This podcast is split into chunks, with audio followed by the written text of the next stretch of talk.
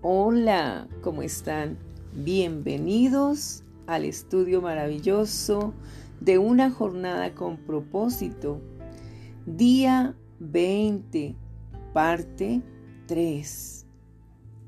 Realmente el restaurar el compañerismo requiere de mucho de nosotros y también requiere de mucho conocimiento para poder aprender cómo reaccionar, qué actitud tener, cómo controlarnos en nuestras relaciones para tener un verdadero compañerismo. Y en el libro de Primera de Pedro del apóstol Pedro capítulo 3 versículo 1 al 22 estaremos estudiando acerca de los deberes conyugales.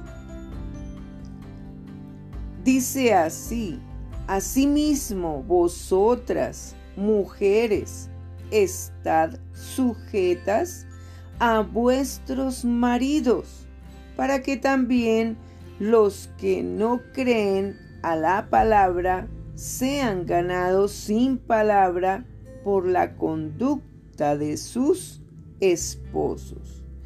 Pero bueno, la palabra estas sujetas de pronto nos puede molestar a nosotras las mujeres. Pero entendamos qué quiere decir Dios y la sabiduría, ¿no? Que es, viene de Dios respecto al estar sujetas nosotras las mujeres. Entonces, sujetar significa inmovilizar o sostener una cosa para que no se desordene o no se caiga. Bueno, dirán, pero ¿qué significa todo esto?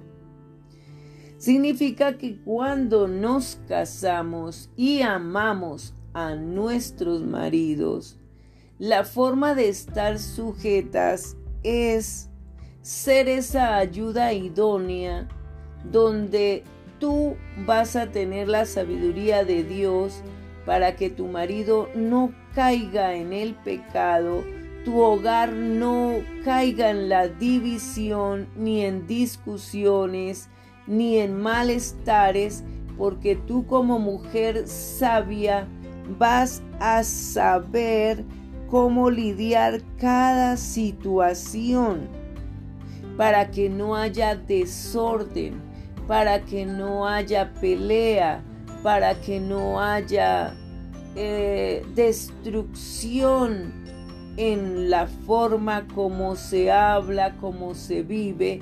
Y eso es lo que significa sujetar mantener un matrimonio agradable para Dios, agradable para la pareja, de comprensión, de acuerdos, de unidad, de igualdad de derechos, porque los derechos no solamente son del hombre y la mujer, o sea, los padres, sino también de los hijos. Entonces, donde existen todos los principios y valores, eso es lo que se trata, estar sujetas. A veces mal entendemos la sujeción con el sometimiento. Y eso es diferente, estar sometidas a golpes, a maltratos, a malas palabras, a situaciones de humillación desagradables. Eso se llama es sometimiento.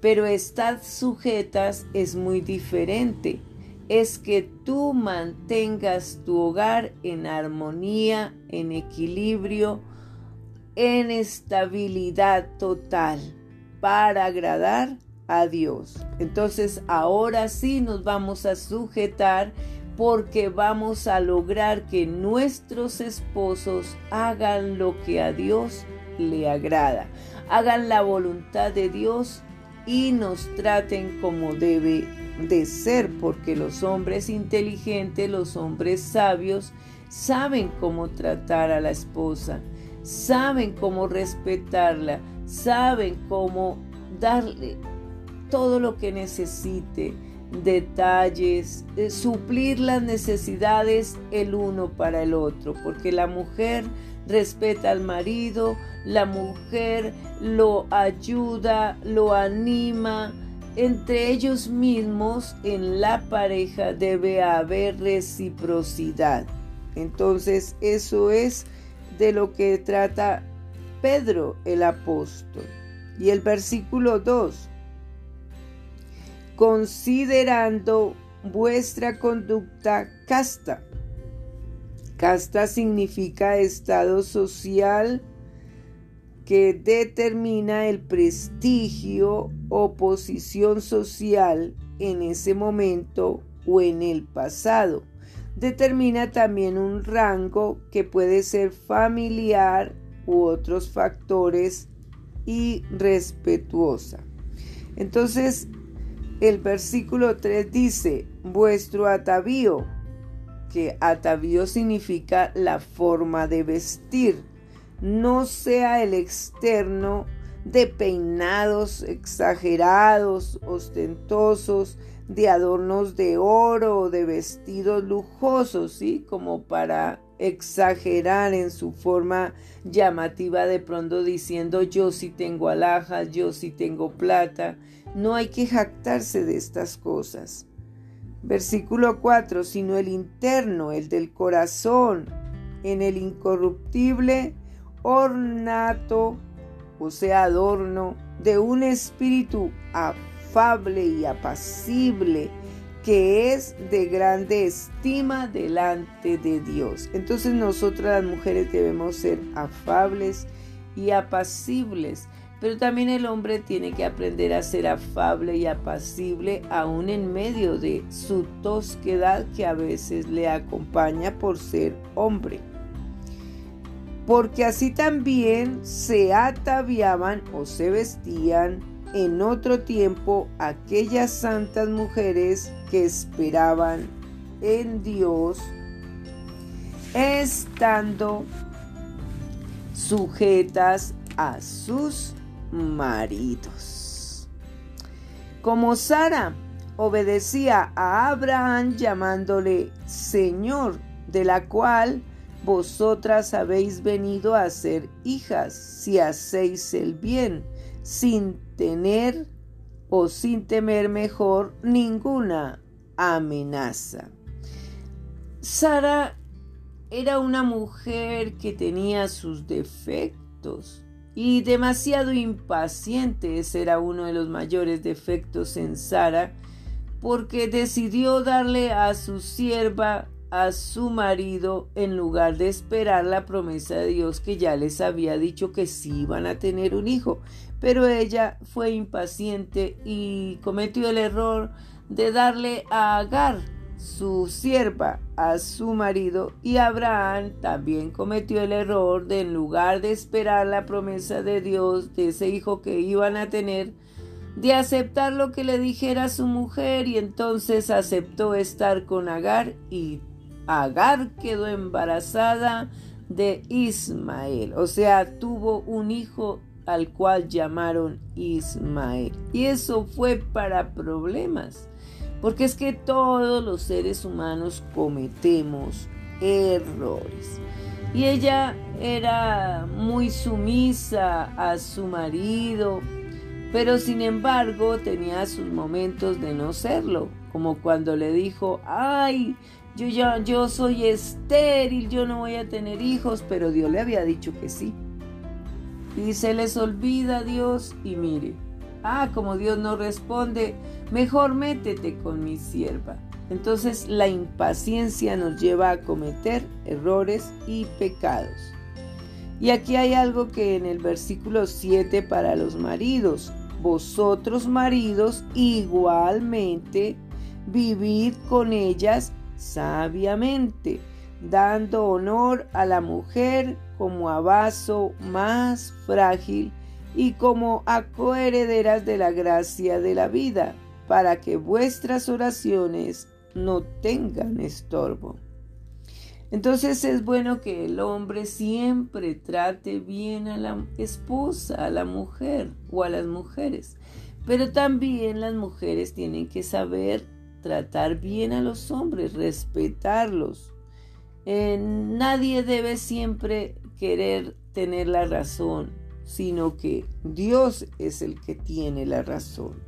Para que no haya pelea de quién tiene la razón, pues ambos tienen que darle las razones a Dios, porque es la voluntad de Dios la que se debe hacer, no la del hombre ni la de la mujer, para que ya no hayan diferencias, no hayan peleas. Es reconocer que se hace los mandamientos de Dios.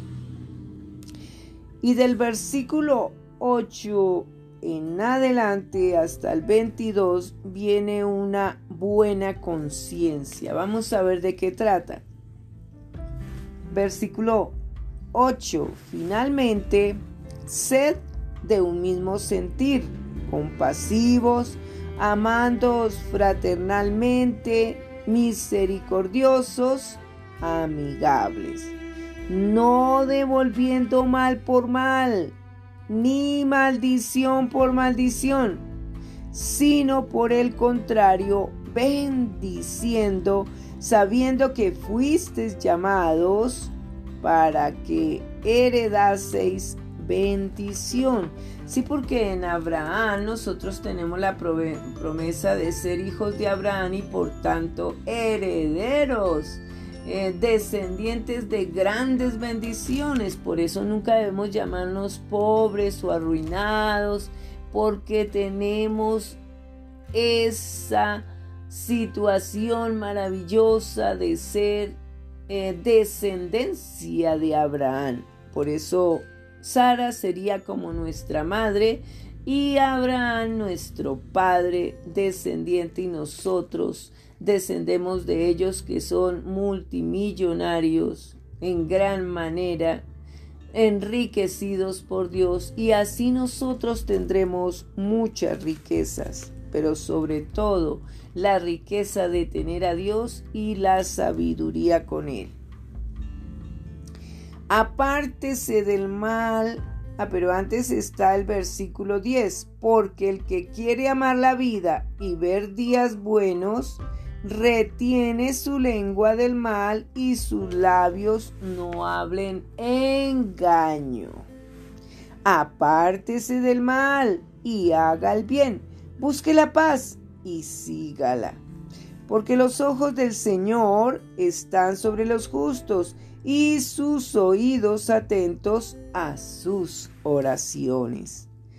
Pero el rostro del Señor está contra aquellos que hacen el mal. ¿Y quién es aquel que os podrá hacer daño si vosotros seguís el bien? Mas también si alguna cosa padecéis por causa de la justicia, bienaventurados sois. Por tanto, no os amedrentéis. ¿Y qué significa amedrentarse? No te intimides, no te asustes, no te alarmes, no te sobresaltes, no tengas miedo por temor de ellos, ni os conturbéis. ¿Y qué es conturbéis? No te perturbes, no te alarmes, no te alteres, no te turbes, no te inquietes, ni te intranquilices sino santificad a Dios el Señor en vuestros corazones y estad siempre preparados para presentar defensa con mansedumbre y reverencia ante todo el que os demande razón de la esperanza que hay en vosotros. Y esa esperanza es nuestro maravilloso Jesús teniendo buena conciencia. ¿Cómo está tu conciencia? ¿Oscurita o muy blanca? Muy santa. Hay que limpiar con la sangre de Cristo nuestra conciencia, para que en lo que murmuran de vosotros como de malhechores, sean avergonzados los que calumnian vuestra buena conducta en Cristo porque mejor es que padezcáis haciendo el bien, si la voluntad de Dios así lo quiere, que haciendo el mal. Porque también Cristo padeció una sola vez por los pecados, el justo por los injustos, para llevarnos a Dios, siendo a la verdad muerto en la carne, pero vivificado en el Espíritu. Sí, nuestro amado Cristo vive, vive en nosotros, en el cual también fue y predicó a los espíritus encarcelados. ¿Quién lo hizo? Jesús. Los que en otro tiempo, estos espíritus encarcelados, los que en otro tiempo desobedecieron, cuando una vez esperaba la paciencia de Dios en los días de Noé, ¿se acuerdan? Mientras se preparaba el arca en la cual pocas personas, es decir, ocho, fueron salvadas por agua. O sea, Noé y su esposa, dos, y sus tres hijos con sus esposas son seis. Ahí están los ocho.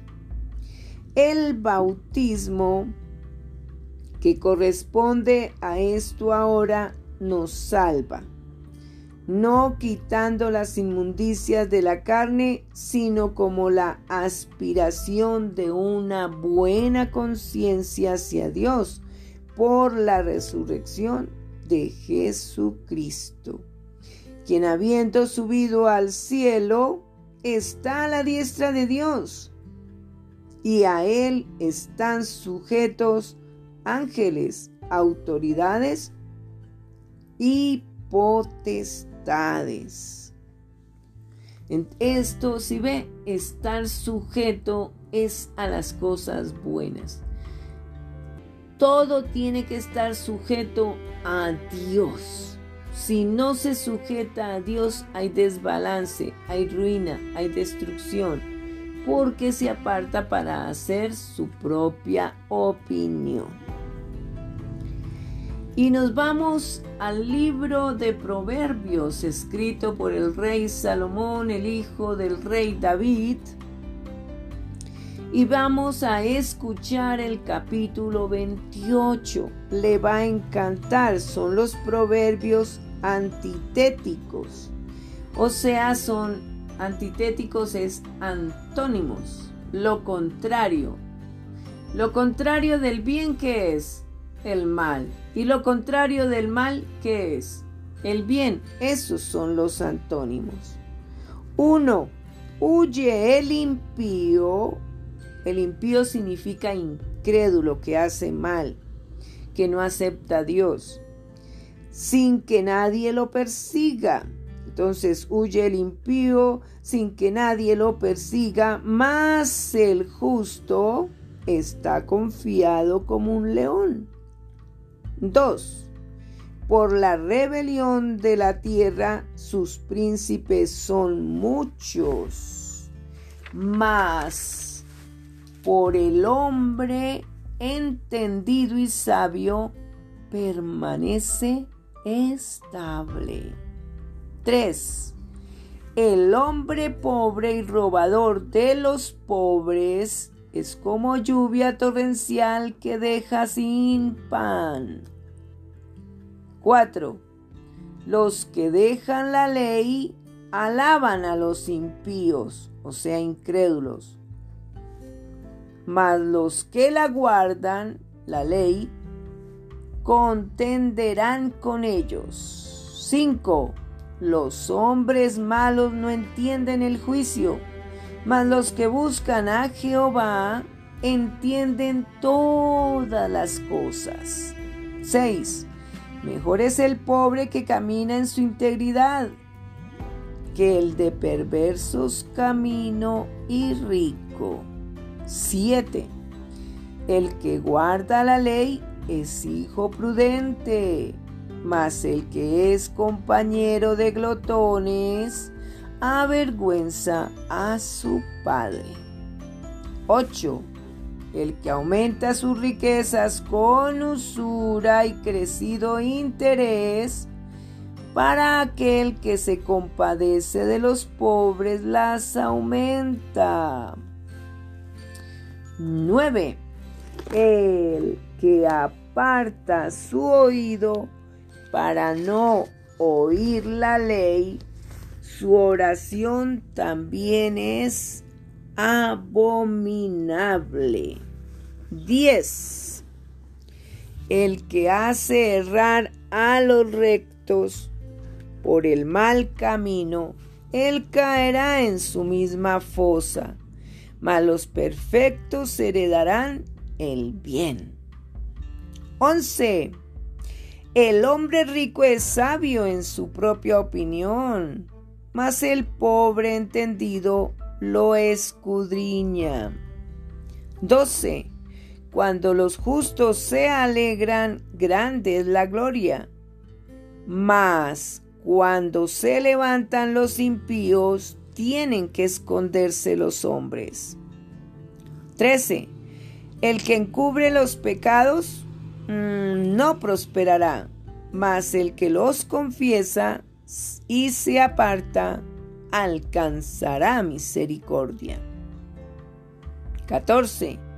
Bienaventurado el hombre que siempre teme a Dios, mas el que endurece su corazón caerá en el mal. 15.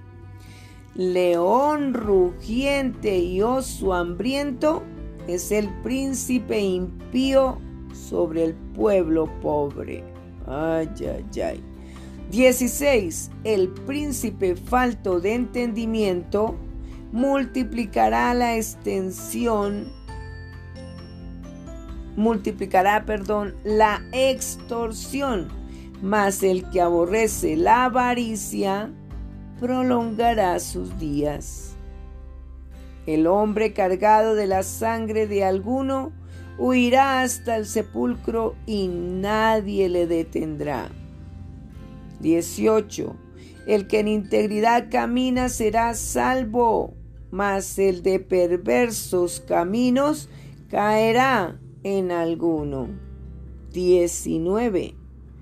El que labra su tierra se saciará de pan, mas el que sigue a los ociosos se llenará de pobreza.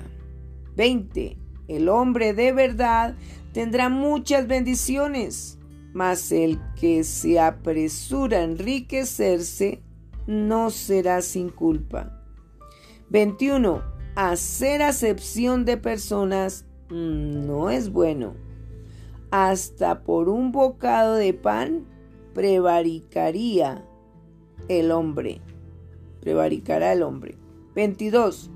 Se apresura a ser rico el avaro y no sabe qué le ha de venir pobreza. 23. El que reprende al hombre hallará después mayor gracia que el que lisonjea con la lengua. Eso es adulación, ¿no?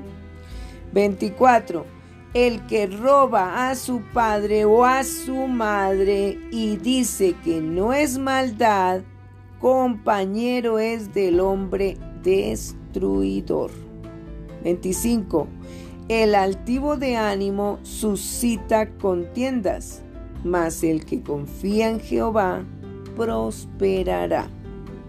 26. El que confía en su propio corazón es necio mas el que camina en sabiduría será librado. 27. El que da al pobre no tendrá pobreza, mas el que aparta sus ojos tendrá muchas maldiciones. 28. Cuando los impíos son levantados, se esconde el hombre, mas cuando perecen los justos, se multiplican. Maravilloso este Proverbios, ¿verdad? Nos enseña muchas cosas y es maravilloso aprender. Ahora vámonos al libro de Job. Ahí nos vamos a ir configurando, transformando, a medida que aprendemos de las relaciones que vivían estos hombres en tiempos de hace muchísimos años, pero que para el hoy es como presentes, porque el ser humano repite y repite las mismas situaciones una y otra vez cuando no permite a Dios en su camino. Entonces Job capítulo 5 del 1 al 7 dice que reprende, que uno de los amigos de Job reprende a Job y ese amigo se llama Elifaz. Dice así, ahora pues, le dice Elifaz a Job, da voces, ¿habrá quien te responda? ¿Y a cuál de los santos te volverás? Es cierto que al necio lo mata la ira y al codicioso lo consume la envidia. Yo he visto al necio que echaba raíces y en la misma hora maldije su habitación. Sus hijos estarán lejos de la seguridad, en la puerta serán quebrantados y no habrá quien los libre. Su mies comerán los hambrientos y la sacarán dentro espinos y los sedientos beberán su hacienda. Porque la aflicción no sale del polvo, ni la molestia brota de la tierra. Pero como las chispas se levantan para volar por el aire, así el hombre nace para la aflicción. Vaya palabras tan incómodas, muy desagradables en gran manera que estaba hablando este, entre comillas, llamado amigo de Job. Un amigo de verdad, de verdad no le hubiese hablado esas palabras a Job, porque Job estaba eh, totalmente destruido, sin riqueza, sin familia, enfermo en gran manera y mire cómo le habla este amigo. Esas palabras son demasiado eh, hirientes, demasiado desanimadoras. ¿Cómo hace sentir al amigo? A veces creemos que estamos corrigiendo bien al amigo o pensamos bien del amigo y no es así. Hay que tener cuidado de cómo actuamos. Si usted es amigo, compórtese como un verdadero amigo sin hacer mal, ni pensar mal, ni invitar a hacer el mal. Entonces Job en el capítulo 6, versículo 1 al 7, Job reprocha la actitud de sus amigos. Él tenía ahí tres amigos. Pero aquí Job le reprocha la actitud y les dice así. Respondió entonces Job y dijo, Oh, que pesasen justamente mi queja y mi tormento y se alzasen igualmente en balanza, porque pesarían ahora más que la arena del mar. Por eso mis palabras han sido precipitadas, porque las saetas del Todopoderoso están en mí, cuyo veneno bebe mi espíritu y terrores de Dios me combaten. Estaba bastante eh, sufrido, afligido, angustiado Job. Hasta pensaba mal de Dios porque cuando uno está afligido, hasta culpa a Dios de todo. Y no es así, porque el único culpable es uno. De sus acciones trae consecuencias. ¿Acaso, dice Job, gime el asno montés junto a la hierba? ¿Muge el buey junto a su pasto? ¿Se comerá lo desabrido sin sal? ¿Habrá gusto en la clara del huevo? Las cosas que mi alma no quería tocar son ahora mi alimento. Entonces estaba también justificándose Job ante sus amigos. Les reprochaba su actitud, pero se defendía. Quería que lo tuvieran en cuenta, que lo amaran, que no lo trataran así. Pero los amigos estaban siendo juzgadores. Y cuando uno es juzgador, pues no ama. Dejémosle el juzgamiento a Dios, porque Él sí debe de juzgar y Él juzga con justicia. El ser humano no juzga con justicia, a menos que esté Dios en Él y lo haga con justicia. Y que le toque por Dios tomar ese papel. El éxito de una conferencia de paz muchas veces depende de escoger el momento y el lugar correspondiente para reunirse. No se reúnen cuando dos estén, no se reúnan cuando dos estén cansados, ni cuando pueden ser interrumpidos. El mejor momento es cuando los dos se encuentren en un buen estado de ánimo.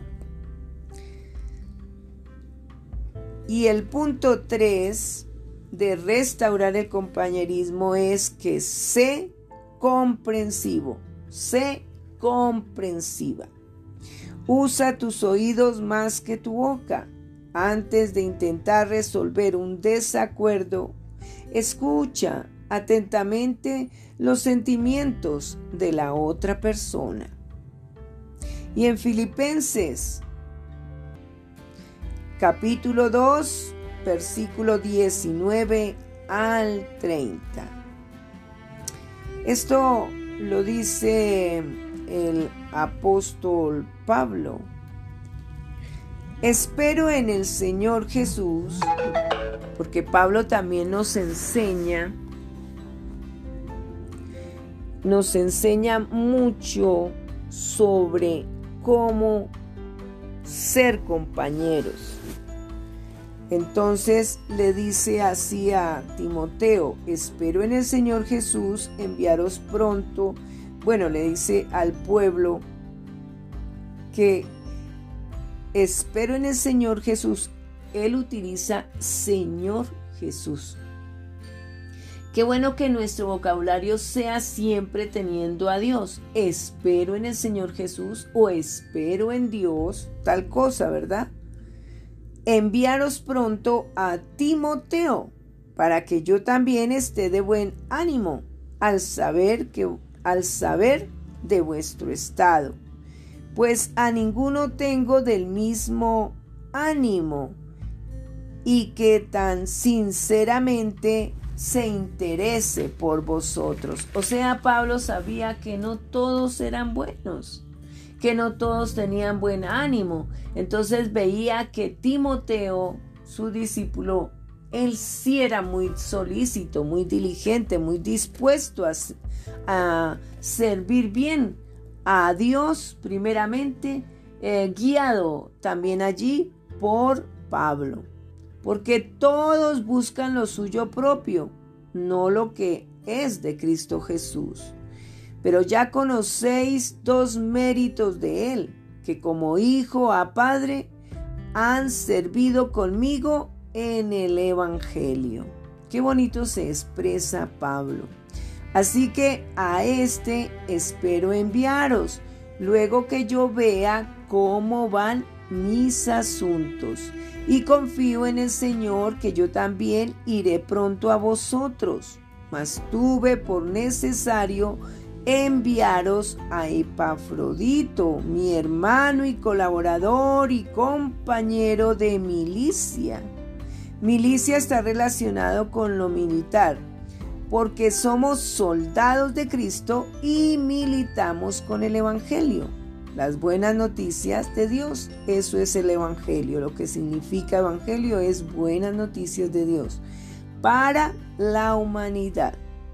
Entonces sigue el versículo, vuestro mensajero o sea, Epafrodito, vuestro mensajero y ministrador de mis necesidades. Era un hombre que servía a las necesidades del apóstol Pablo. Sigamos, porque él tenía gran deseo de veros a todos vosotros y gravemente se angustió porque habíais oído que había enfermado. Pues en verdad estuvo enfermo, a punto de morir, pero Dios tuvo misericordia de él, y no solamente de él, sino también de mí, para que yo no tuviese tristeza sobre tristeza. Así que le envío con mayor solicitud para que al verle de nuevo os gocéis y yo esté con menos tristeza. Recibidle pues en el Señor con todo gozo y tened en estima a los que son como Él. Porque por la obra de Cristo estuvo próximo a la muerte exponiendo su vida para suplir lo que faltaba en vuestro servicio por mí. El término velar es el vocablo griego copos, de donde provienen nuestras palabras telescopio y microscopio. Significa ver de cerca. Enfócate en los sentimientos, no en los hechos. Comienza con la compasión, no con las soluciones. Al principio no discutas con las personas acerca de sus sentimientos. Solo escucha y permite que se desahoguen emocionalmente sin ponerte a la defensiva. Asienta con tu cabeza para demostrarle que le entiendes aunque no estés de acuerdo. El resentimiento hace que pensemos o que hagamos tonterías. Todos podemos actuar bestialmente cuando nos sentimos lastimados, ¿verdad? ¿Cómo es tu actuación? ¿Correcta o incorrecta? Mayormente suele ser incorrecta. Y el Salmo 73, versículos 21 y 22 nos enseña, se llenó de amargura mi alma y mi corazón sentía punzadas Tan torpe era yo que no entendía, dice el salmista. Era como una bestia delante de ti. Y eso dice el salmista a Dios, que era como una bestia.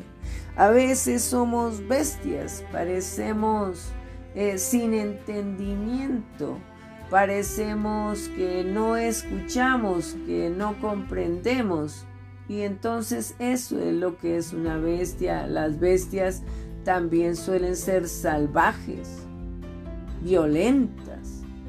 Entonces no hay que ser bestia.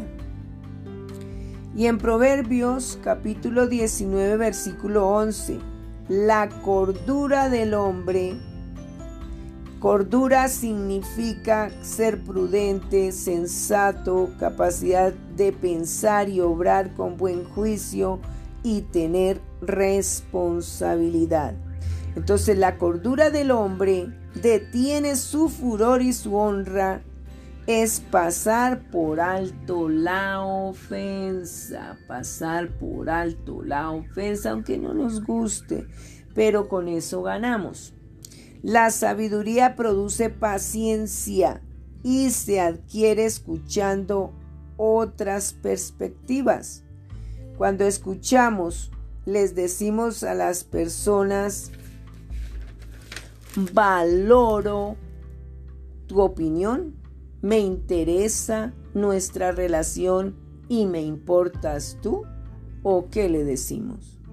Es cierto, me importa saber lo que sabe un amigo porque me importa mi amigo. ¿Usted dice eso? ¿O no le importa o realmente no hay amigos? Y en el libro de Romanos 16 vamos a aprender cómo Pablo se expresa reconociendo y valorando a cantidad de personas las cuales él no hace acepción.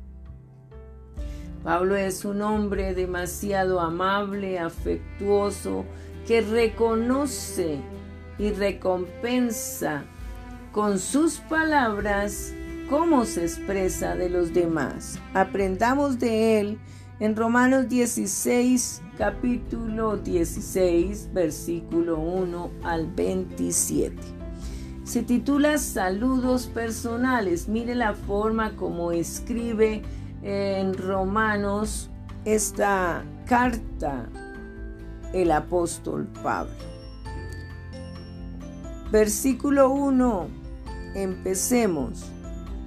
Os recomiendo además nuestra hermana Febe, la cual es diaconisa de la iglesia en Sencrea. Que la recibáis en el Señor como es digno de los santos y que la ayudéis en cualquier cosa en que necesite de vosotros, porque ella ha ayudado a muchos y a mí mismo. Saludad a Priscila y a Aquila, mis colaboradores en Cristo Jesús, que expusieron su vida por mí, a los cuales no solo yo doy gracias, sino también todas las iglesias de los gentiles. Saludad también a la iglesia de su casa. Saludad a Epeneto, amado mío, que es el primer fruto de Acaya para Cristo. Saludad a María, la cual ha trabajado mucho entre vosotros. Saludad a Andrónico y a Junías, mis parientes y mis compañeros de prisiones los cuales son muy estimados entre los apóstoles y que también fueron antes de mí en Cristo. Saludad a Amplías, amado mío en el Señor. Saludad a Urbano, nuestro colaborador en Cristo Jesús, y a Estaquis, amado mío. Saludad a Apeles, apodado, eh, aprobado en Cristo Saludad a los de la casa de Aristóbulo. Saludad a Herodión, mi pariente. Saludad a los de la casa de Narciso, los cuales están en el Señor. Saludad a Trifena y a Trifosa, las cuales trabajan en el Señor. Saludad a Rufo, escogido en el Señor, y a su madre y mía. Saludad a Cíntrico, a Flejonte, a Hermas, a Patrobas, a Hermes y a los hermanos que están con ellos. Saludad a Filóloga, a Julia, a Nereo y a su hermana a Olimpas y a todos los santos que están con ellos. Saludaos los unos a los otros con ósculo, o sea, beso, con un beso santo.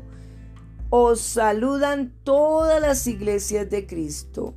Mas os ruego, hermanos, que os fijéis en los que causan divisiones y tropiezos en contra de la doctrina que vosotros habéis aprendido y que os apartéis de ellos, porque tales personas no sirven a nuestro Señor Jesucristo, sino a sus propios vientres, y con suaves palabras y lisonjas engañan los corazones de los ingenuos. Porque vuestra obediencia ha venido a ser notoria a todos, así que me gozo de vosotros, pero quiero que seáis sabios para el bien e ingenuos para el mal. Y el Dios de paz aplastará en breve a Satanás bajo vuestros pies. La gracia de nuestro Señor Jesucristo sea con vosotros. Os saludan Timoteo, mi colaborador, y Lucio, Jasón y Sosipater, mis parientes. Yo, Tercio, que escribí la epístola, o sea, la carta, epístola es igual que carta, os saludo en el Señor. Os saluda Cayo, hospedador mío y de toda la iglesia. Os saluda Erasto, tesorero de la ciudad y el hermano cuarto. La gracia de nuestro Señor Jesucristo sea con todos vosotros. Amén. Y la doxología final, doxología significa alabanza a Dios, indica la propiedad de dar gloria a Dios, que debe tener el lenguaje teológico para ser auténtico y al que puede confirmaros según mi evangelio y la predicación de Jesucristo, según la revelación del misterio que se ha mantenido oculto desde tiempos eternos, pero que ha sido manifestado ahora y que por las escrituras de los profetas, según el mandamiento del Dios eterno, se ha dado a conocer a todas las gentes para que obedezcan a la fe al único y sabio Dios sea gloria mediante Jesucristo para siempre. Para restaurar el compañerismo debemos soportar con paciencia el enojo de los demás. Hay que tener tolerancia. Es un sacrificio, sobre todo si no tiene fundamento. Pero recuerda, esto fue lo que Jesús hizo por ti. Soportó el, el enojo malicioso e infundado para salvarte. Un abrazo, bendiciones, confíen en Dios.